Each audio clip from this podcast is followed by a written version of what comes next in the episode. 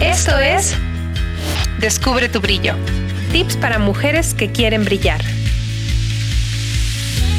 El podcast que te empoderará, informará y mantendrá entretenida para que brilles en cada aspecto de tu vida. Este podcast es presentado por Ilusión. Bienvenidas. Bienvenidas a un nuevo episodio de Descubre tu brillo. Hoy tenemos un capítulo que me emociona muchísimo porque creo que no solo todas nos vamos a identificar, a todas nos va a resonar muy dentro. ¿Qué es el amor propio? ¿Cómo tengo amor propio? ¿Cómo se desarrolla? En el mundo de las redes sociales, donde todo es percepción y expectativas, el amor propio se ha convertido en algo más que un término de moda. Es una necesidad esencial para nuestra salud mental y emocional. Así que acomódense, escuchen y únanse a nosotras en esta conversación muy personal. Este es el capítulo 5, Amor propio.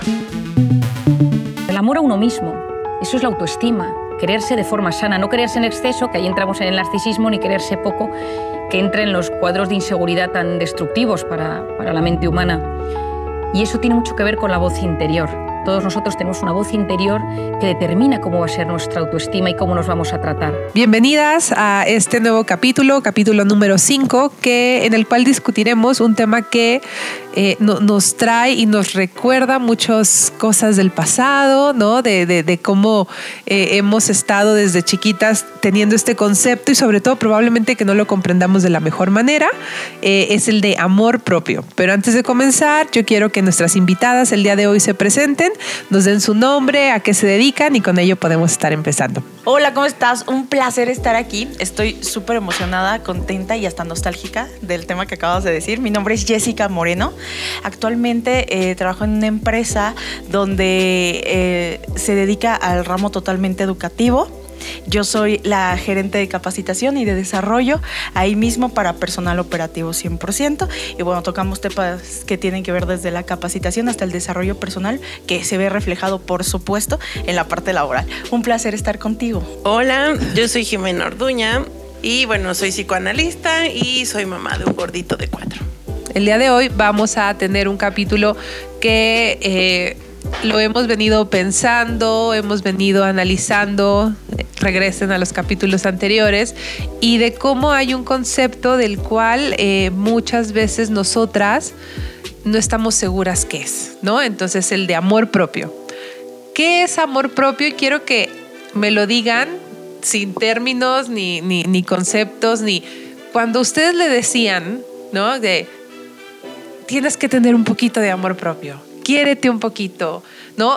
¿Qué es lo primero que pensaban? Y probablemente aquí regresemos a cuando éramos unas eh, adolescentes, ¿no? Que es probablemente ah, donde empieza, donde empieza ese tema. Pero cuando ustedes les dicen que es amor propio en sus propias palabras, muy coloquial, ¿qué es lo, que, lo primero que se les viene a la cabeza? Siempre he creído que, es un tema súper cultural y creo que va desde hace muchos años y me remonto a como fue tu pregunta original, que es la adolescencia, por ejemplo, que es cuando estás encontrándote, ¿no? Y estás comprendiendo cosas.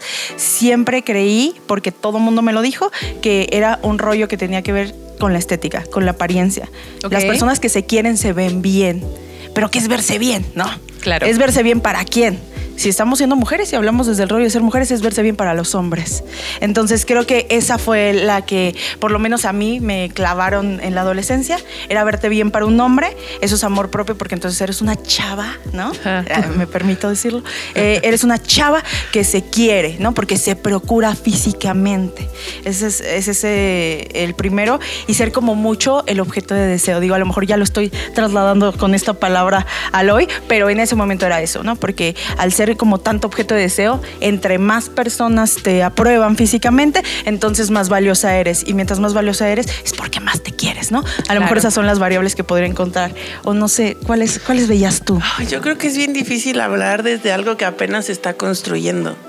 Creo que, que antes eh, eh, justo tenía que ver con un tema de apariencia y con cumplir expectativas. Claro. Este, si eres tal o cual, si eres en mis tiempos de adolescencia, si eras flaca, ya tenías la vida armada y construida. ¿no? Este, había un grupo de niñas en la escuela que recuerdo que decían, ay, comemos el viernes pizza y vomitamos todas juntas. No es Ay, ya, cierto. recortan si quieren, pero, pero era horrible. Este, y era esto, justo cumplir con traer marcas que se notaran, ¿no? Este, vestir de cierta forma, arreglarte de cierta forma. Y, la verdad es que, pues es eso, no es algo tuyo, más bien era algo de fuera con lo que tú tenías que cumplir, ¿no? Este, en general era eso desde chiquititas. Es es súper interesante lo que dicen, porque aquí es donde nuestras mentes se empiezan a juntar, ¿no? Y empiezan a tener como diferentes ideas, porque para mí el amor propio, o fue lo que mi mamá me enseñó, es te tienes que querer lo suficiente para que nadie te haga sufrir, ¿no? Entonces, yo sí me acuerdo muchas veces en llegar llorando por un vato, ¿no? Ahí a- a- con, con tu mamá y de, oh, Pepito no me hace caso. Y ella Por se el enojaba feo que te hizo mucho. sentir fea. Y que lo, exacto, que lo peor es que era el feo que te hacía sentir mal, ¿no? Entonces, eh, yo me acuerdo muchas veces que yo llegar con mi mamá llorando, siempre su respuesta era, quiérete un poquito, no llores, ¿no? Entonces, ese amor, ¿no? Que, que, que una no concebía porque quería tal vez que llegaran, que la apapacharan, que la abrazaran, pues era muy diferente a, a- a- lo que tu mamá podría estar pensando y- y tal vez en unas palabras como empoderándote, pero era completamente todo lo contrario, ¿no? Entonces es muy interesante como yo no me había puesto a pensar que el amor propio era verse bien, ¿no? Y probablemente sí es cierto, o sea, te hacían peinarte, ya sabes que te jalaban toda la media cabeza. Claro, eso y- implicaba que te procurabas, ¿no? Pero también tiene, creo que tiene mucho que ver, y algo que creo que no se toma en cuenta, es no solo quien da el mensaje, sino quien lo recibe. Y entonces como mamá, bueno, intentas eh, dar como el, el mejor mensaje posible desde el amor, ¿no? Claro. Pero quien lo recibe también está inmerso en una sociedad, en un grupo muy distinto, que tiene otros mensajes y que tiene otras ideas y que entonces a lo mejor tu mamá justo dentro de lo que ella decía era que nadie te haga daño, Totalmente. no Sí, era sí, sí. no te dejes, no este defiéndete, pelea, grita, ¿no? Y tú lo recibías a lo mejor desde un lugar muy diferente. Claro, y, y que, y que bueno, o sea, a veces también ahorita ya en este momento decimos, no, pues no va por ahí o cosas así. Sabemos que también lo hacían desde el amor, ¿no? O sea, te querían tanto que no sabían cómo expresarlo y era, por favor no te vas a dejar porque pues, no quiero ver una hija maltratada, ¿no? Triste porque eso me afecta directamente a mí, pero creo que tampoco había la base de decir cómo te defiendes, ¿no? Claro, Nunca hubo sí, un ¿no? cómo, siempre hubo un qué, ¿no? Y, y yo no te quiero ver aquí llorando por no sé quién, porque no sé qué, pero. Y tú en, en- en tu niña, ¿no? Diciendo, sale, pero ¿cómo le hago? ¿no? Claro, y Entonces- a no llorar en lugar de Entonces, ¿qué haces? Lo frustras, mejor, ¿no? lo pataleas, te lo quedas, te vas solita a tu cuarto y tú ahí lo gritas, buscas a alguna amiga, se lo cuentas, ella trae la misma idea. O sea, empezamos a hacer un cúmulo de emociones bien, bien difíciles que lo único que te queda es la respuesta. Y la respuesta siempre era súper complicada ya cuando lo, lo, mm, pues, lo empezabas a actuar, vamos a decirlo así, ya, ya con los demás. Y entonces empiezas a hacer una de dos. Esta niña súper insegura o esta niña súper... eh, que reacciona y sobre reacciona a lo que le pasa, ¿no? Porque no me voy a dejar, ¿no? Porque Claro. un miedo de llegar a la casa y que... Que te regañen validen. por- sí, Ajá. claro. O de plano dejarte, ¿no? Porque también no, pues no siempre este, tenías la, la espada desenvainada, ¿no? Entonces, bueno. Sí, totalmente. O sea, yo- yo- todo lo que dicen y, y esa parte de. Ahorita me pongo mucho a pensar en Paco de Miguel, ¿no? Así el de, mamá, estoy triste. ¿Triste? Ponte a limpiar. O sea, mi mamá Ay, era claro. esa mamá. Claro. Mi mamá Guarda era. tus lágrimas para cuando me muera. Mi mamá, Es ajá, eso. exacto. Es una joya Otra, esa. claro, de. Claro. Pero ah, le lloras a este, guarda tus lágrimas para. También era como súper típico. O sea, te juro que yo no podía llegar con mi mamá y decirle, mami, estoy triste, estoy deprimida, porque me decía, ponte a limpiar tu closet, ¿no? Y me sacaba toda la ropa para que la acomodara. O sea, y era su manera. Según ella, y, y probablemente hoy en día ya como adultos lo hacemos de mantenerte ocupada y no estar pensando en ese tipo de cosas, pero nunca podías llegar como que al fondo de qué era lo que te dolía, Es que no era lo- podías estar triste. O sea, algo que No. también pasa es que nadie nos enseña qué hacer con la tristeza del otro. No. Entonces tú ves a alguien triste y el primer impulso es decir, ay, no llores. sí, claro. porque No, te en lugar de decir, ¿por qué estás triste? ¿Qué te pasa? ¿Cómo te ayudo? O te acompaño y nos sentamos a llorar. No, pero na- nadie sabe qué hacer con eso hasta ansiedad. Es, co- es que está triste, güey, ¿qué se hace con eso? Sí, hay gente que huye, o sea, ves a alguien triste y dices, bueno, pues No, sí, claro, te no, no, volteas, ¿no? Sí, claro. es que sabes que también creo que hay una lista de prioridades en casa de las cosas que son importantes y de lo que no están importantes. Y desafortunadamente todo lo emocional no es tan importante, ¿no? Importante comer. Claro. Y, y no lo voy a invalidar porque sí es importante. Pero entonces empieza a hacer una checklist ahí de cosas que son realmente importantes, que por supuesto que tu tristeza, tu inseguridad y todas estas cosas, pues no vienen en la lista, pues. O sea, ni siquiera voy a decir que van hasta abajo. En la lista no están. No, y ¿sabes qué pasa también? Es importante verse feliz. Es importante tener este, este imagen cliché de la familia con el perro y la chimenea y la camioneta, si quieres, ¿no? Entonces se trabaja mucho en la imagen que se da hacia afuera y de la puerta para adentro no importa que sea mientras todos te vean feliz. Claro, y, volviendo a la esencia, ¿no? El, el amor propio justo va para adentro, ¿no? Es para uno. Y justamente el amor propio siempre se ha malentendido y es algo que tienes que súper reflejar. Es algo que se tiene que ver, es súper instagrameable, porque si no, pues no funciona, ¿no? Eh, porque aparte también ya cuando crees que lo tienes, se tiene que ver, ¿no? No, no, ¿cómo que te quieres si no lo estoy viendo, no? O no me está viendo alguien más. Vuelvo como esta validación constante que necesitamos. Mira, finalmente somos seres sociales y, y no, no está tan mal. Sin embargo, creo que empezar de afuera y darle seguimiento hacia afuera, eso te puede afectar, porque entonces adentro no estás tocando nada. Mí no me educaron a ponerme primero. Yo no sé lo que es ponerse primero. O sea, si alguien llega a mi casa, yo le sirvo a todas las personas primero y después, si ya no alcanzó la comida, me como un plátano escondido en la, o sea, en la cocina, güey. Ahora sí, con todos estos ejemplos que tenemos, ¿no? Desde la concepción de lo que todos creíamos que es el amor propio, vámonos a la definición, ¿no? ¿Qué es el amor propio? ¿Cómo se come? ¿Cómo se construye? ¿No? ¿Cómo se empieza a sentir? Creo que, mm, no hay una definición aún como tal, o sea, de- de- del libro se habla de autoestima y se habla de un encuentro contigo a partir de, lo, que, de lo que sientes. Y tiene que ver con reconocerte para, para alimentarte emocionalmente, ¿no? Como alimentar el alma, alimentar tu, tu, tu emoción yo lo manejaría por ahí, o sea, como, como este, lograr tus metas, tus objetivos, procurarte en cuanto a lo que a ti te parece importante, lo que a ti te parece valioso desde ti, muy, como algo muy propio. Ya dije muchas veces lo mismo, pero eso. Creo que es una chamba interna bien importante y que así como yo lo veo ahorita en el rollo profesional y también a las alturas de nuestra edad, creo que es no es imposible empezarlo a encontrar desde la adolescencia con, eh, con estos muros de concreto que pueden ser tus papás, que pueden ser las personas que te alientan, ¿no? Nosotros pues estamos aquí para educar a las personas que tenemos enfrente. Sin embargo, cuando ya nos toca esta edad, creo que es una chamba súper introspectiva. Entender quién soy, pero el amor propio no es solamente como que este body positive, que, que claro que es valiosísimo y que es parte del amor propio, o estas palabras de afirmación, de yo soy valiosa, eso está bien, creo que es lo primero que, debe pasar, pero también aceptar el error. Creo que el amor propio eh, tiene un pilar bien importante, que es la aceptación de cuando me equivoqué.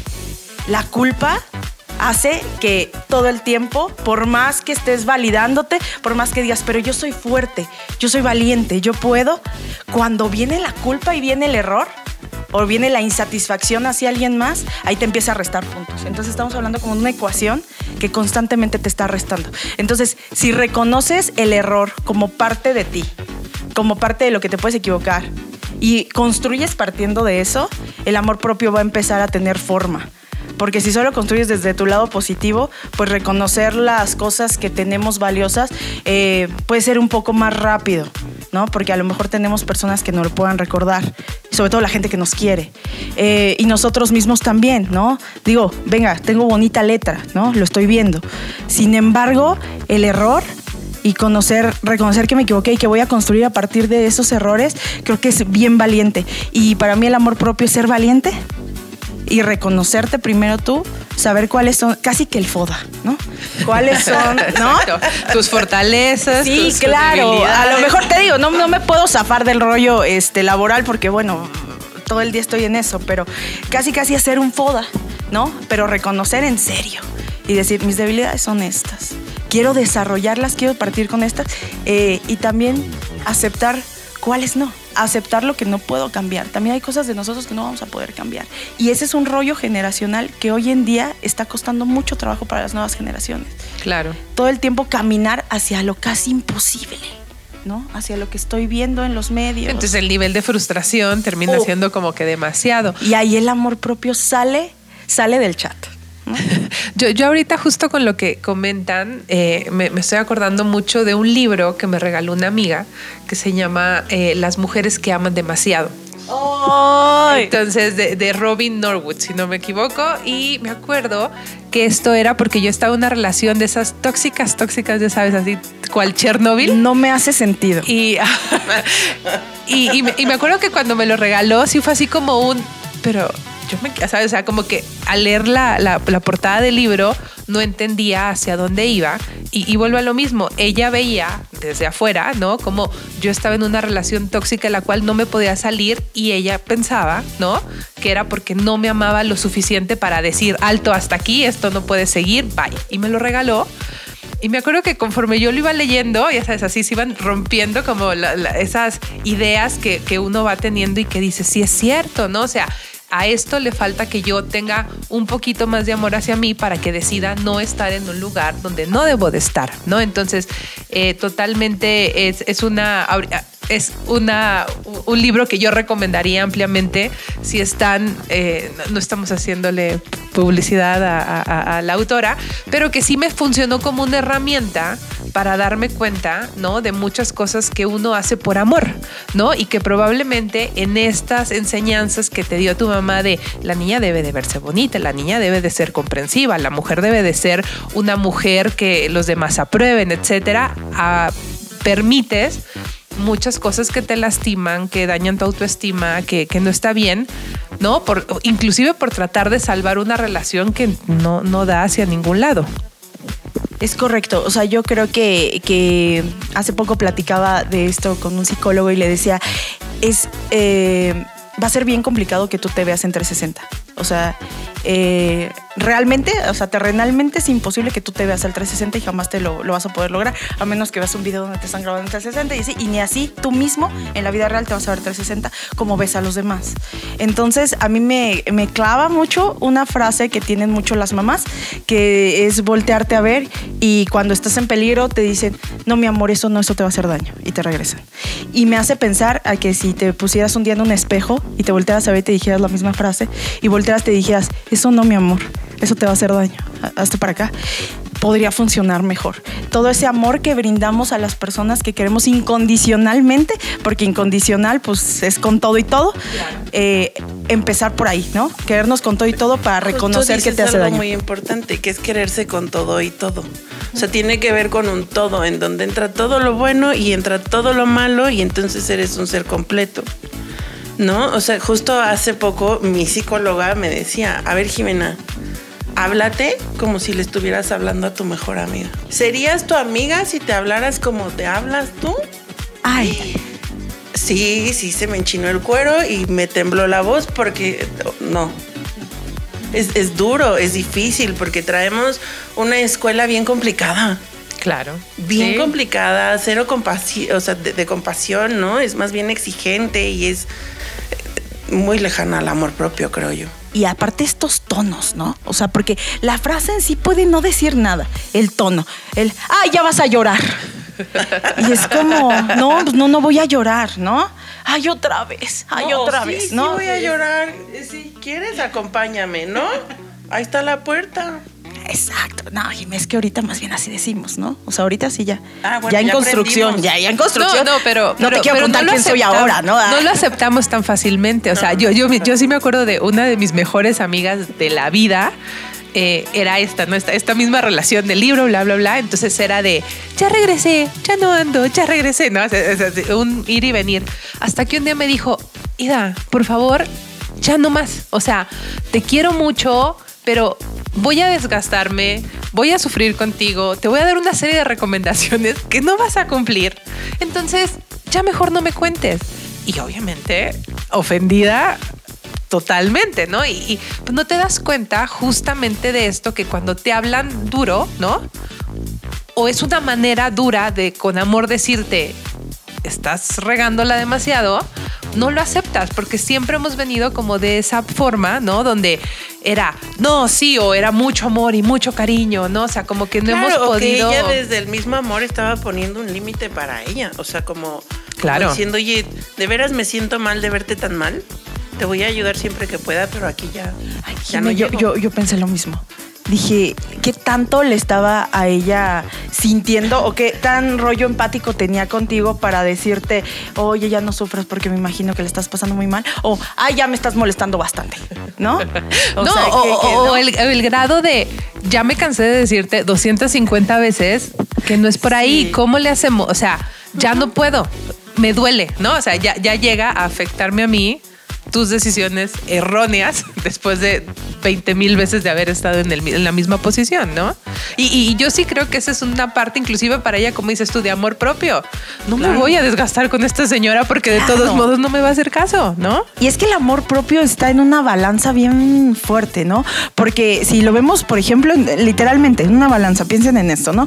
Eh, donde el amor propio debe estar equilibrado, eh, debe estar en medio, porque si no, entonces es muy egoísta, pero si no, eh, eres narcisista ¿no? Porque ahora los conceptos psicológicos, y aquí ah, están varios psicólogos que lo puedan validar, los conceptos psicológicos ahorita están muy, este, en tendencia. Se usan como cualquier cosa, como decir buenos días. Buenos días, ¿no? Ah, todo el mundo está deprimido. Y todos son narcisistas. nadie sabe ni qué. Todos son así. Si supieran lo que están diciendo cuando dicen narcisista, es una cosa espantosa. Entonces, o, caes en el punto de ser súper narcisista. Bueno, no súper. Narcisista ya es súper. Eh, de por sí la palabra ya es así. Entonces, o eres un ególatra porque, porque solo piensas en ti.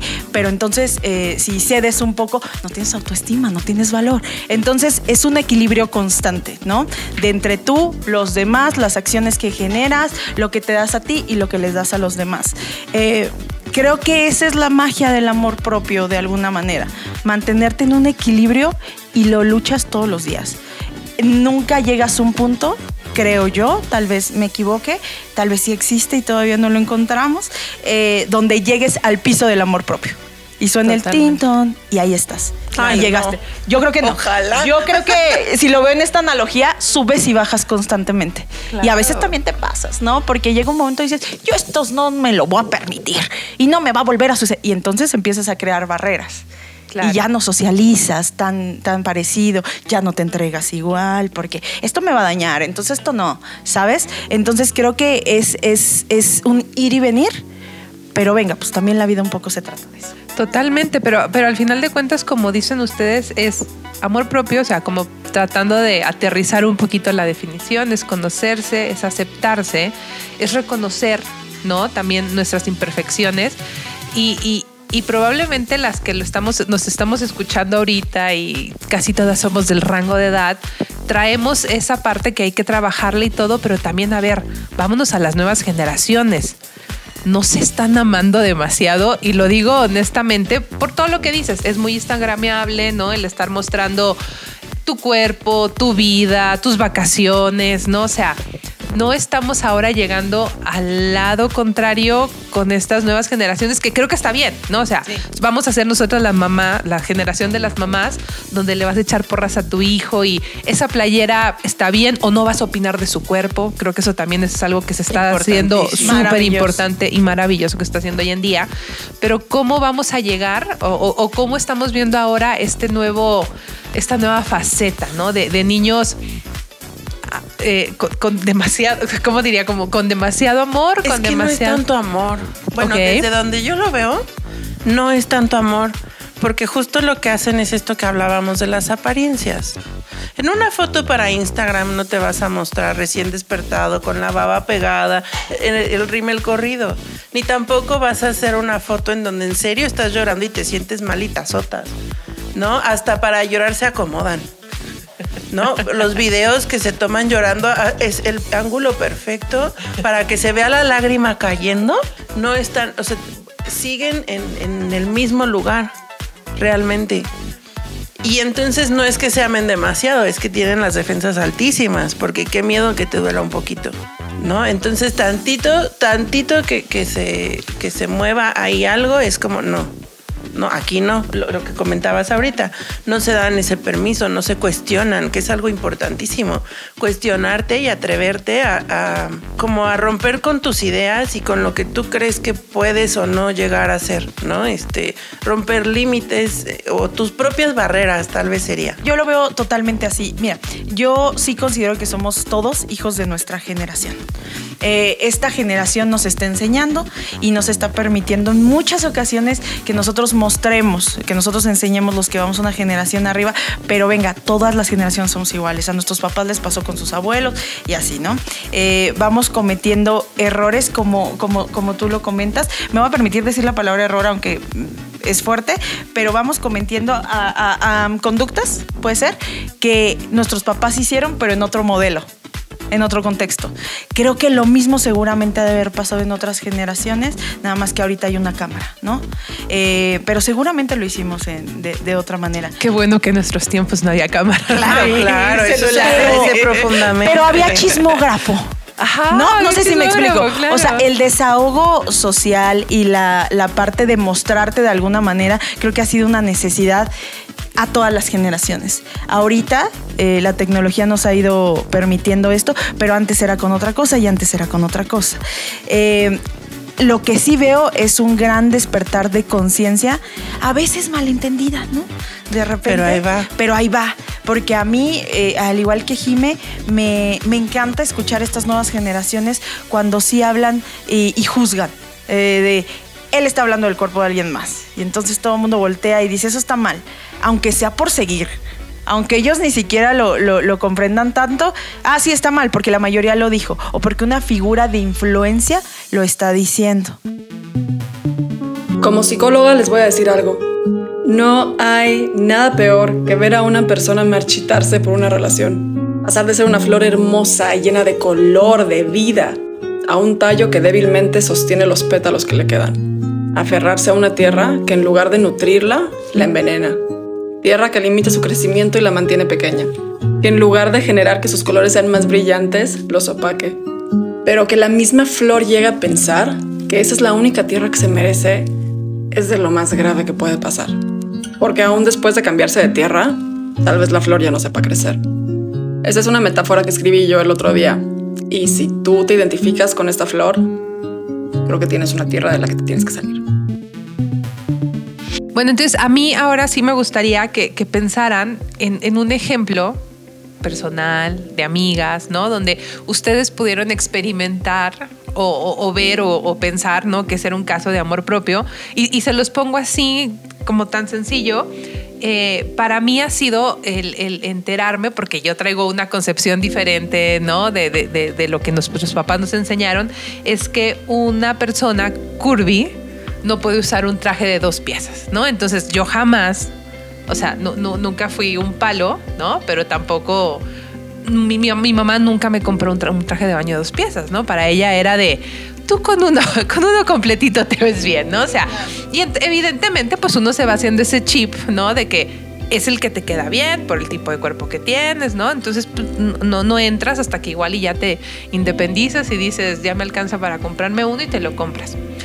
Pero a mí sí me ha pasado mucho últimamente en redes sociales y todo, como estas, estas nuevas generaciones, que yo sí las veo como nuevas generaciones, ya ese tipo de cosas lo hacen. Entonces ya es normal usar un, un, un, traje de dos piezas si eres una persona curvy, ¿no? Si no tienes esos estereotipos de que solo las modelos de... Si no cumples con la forma de cuerpo esperada. Esperada, exacto. Y, y la verdad que es algo que, que, que uno dice, qué, qué lindo, qué padre que exista.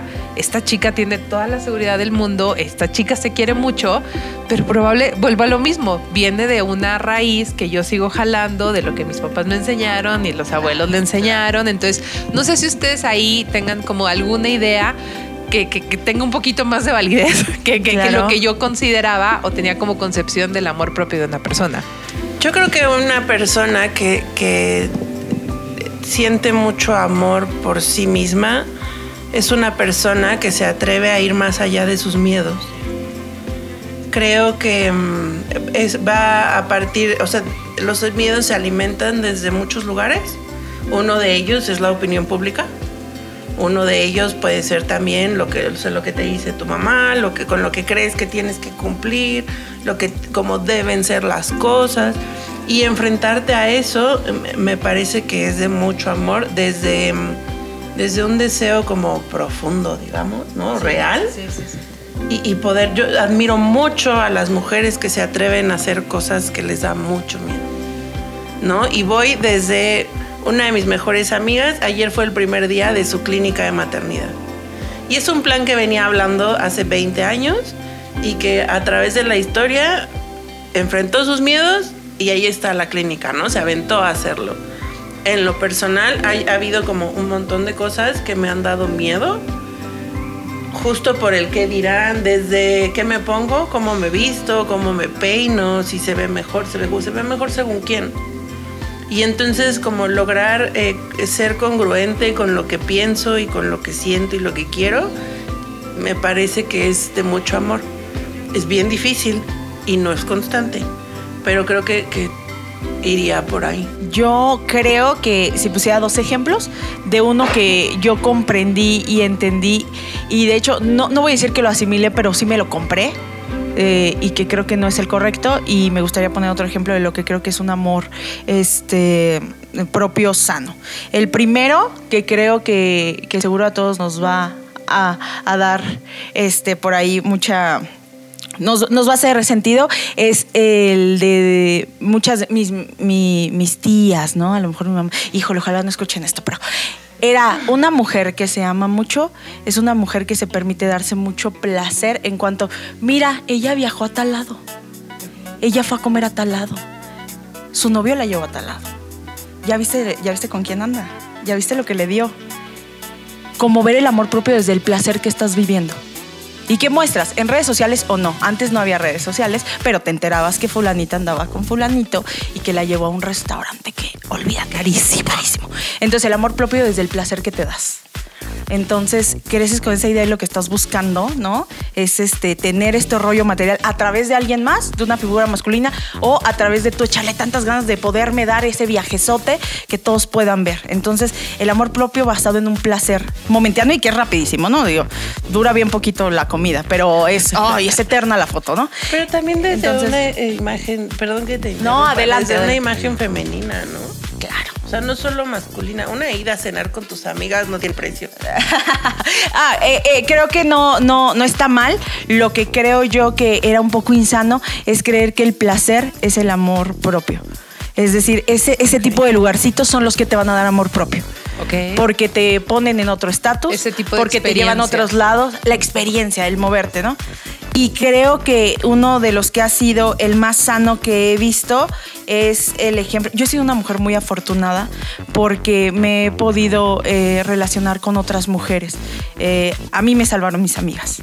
Entonces yo creo que cuando empecé a conocer mujeres que eran eh, a lo mejor de, de una edad más grande que yo y que voy a remontar el ejemplo que, que decía Jime, que es ir más allá de tus miedos, era este terror, por ejemplo, de quedar solteras siendo mamás. Era un terror. Y era permitir lo que fuera porque ¿cómo crees, no? Porque ante la sociedad, ¿cómo me voy a ver siendo mamá soltera? Y, y- y tengo un ejemplo claro de dos amigas mías que lo cruzaron. Entonces, cuando lo cruzan, se quedan con sus hijas únicamente, cada una de ellas. Y en vez de seguir este, dándoles los ejemplos que ellas tuvieron, empiezan a romperlos. Y empiezan a aceptar otras cosas y empiezan a reeducar a sus hijas y a eh, reeducarse ellas y empiezan a educar a sus hijas desde el amor hacia ellas mismas. Entonces es justo lo que decías, rompen la barrera, rompen el ciclo se queda hasta ellas, se hacen responsables, entienden lo que les está pasando, entienden de dónde vino el, el punto de quiebre y deciden empezar a educar desde otro punto. Desde entender a sus hijas, desde el amor, ahora sí, el amor propio, de construirlas desde la autoestima, ¿no? Quiérete, respétate, no permitas esto, sabiendo que ellas las educaron diferente, ¿no? Para mí ese es el gran ejemplo y, creo que, que al verlo lo comprendí.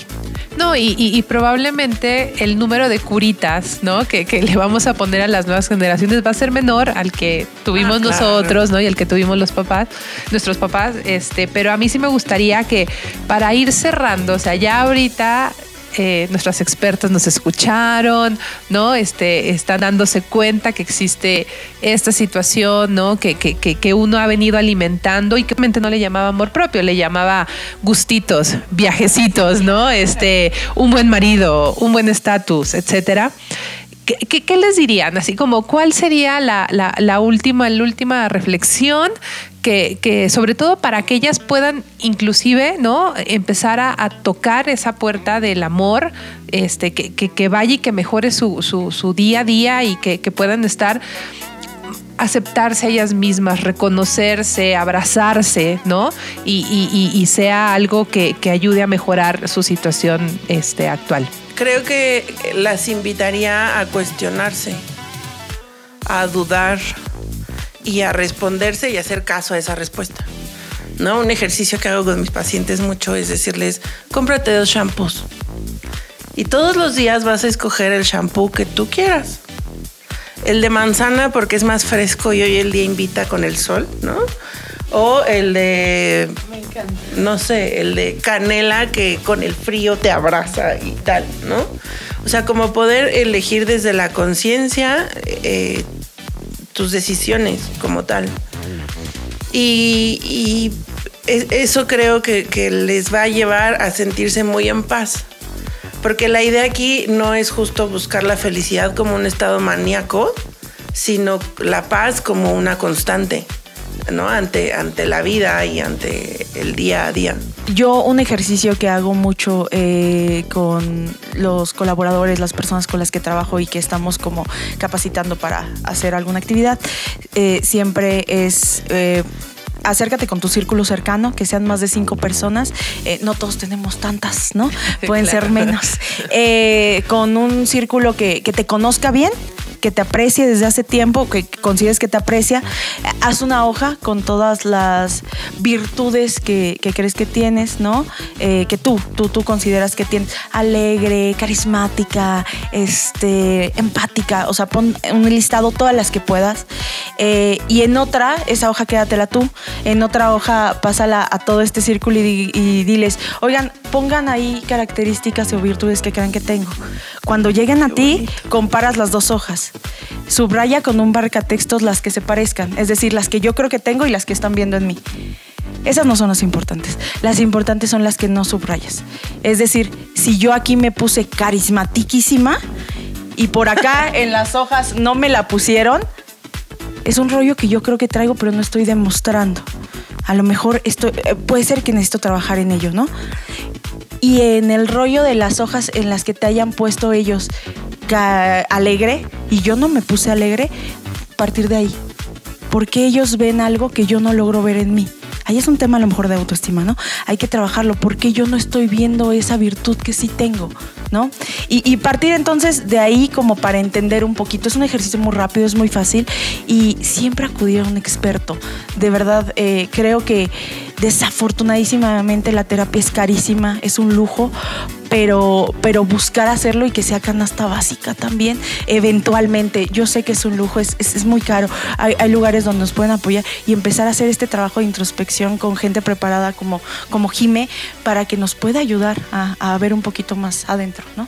Le vamos a llamar el, el FODA del amor propio, el, ejercicio que acaban de hacer. Ah, bueno, patentemos, sí, cuando gusten. ¿Qué les pareció este capítulo? Nos metimos de lleno en algo que nos mueve por dentro, el amor propio. En lo personal, me sentí en las reuniones que tenemos con mis amigas en un café, un trago o qué sé yo, tratando de solucionar nuestro mundo. Fue como platicar con mis amigas de toda la vida, con dos psicólogas que desde sus experiencias nos explicaron cómo no perdernos en lo que los demás esperan de nosotras y cómo eso nos aleja de nuestro verdadero yo. Y cómo eso nos... Fue como platicar con mis amigas de toda la vida, con dos psicólogas que desde sus experiencias nos explicaron cómo no perdernos en lo que los demás esperan de nosotras y cómo eso nos aleja de nuestro verdadero yo. Nos dimos cuenta de que, sobre todo en la adolescencia, nos aferramos a la idea de que el amor propio es solo como nos vemos, buscando aprobación o validación de las demás personas. Las historias que se compartieron hoy nos enseñaron que amarse a una misma es un camino lleno de altibajos, de conocerse y aceptarse, con nuestros errores, aprendizajes, límites y aciertos. Desde el fondo de nuestro corazón, mil, mil gracias por estar ahí y escucharnos.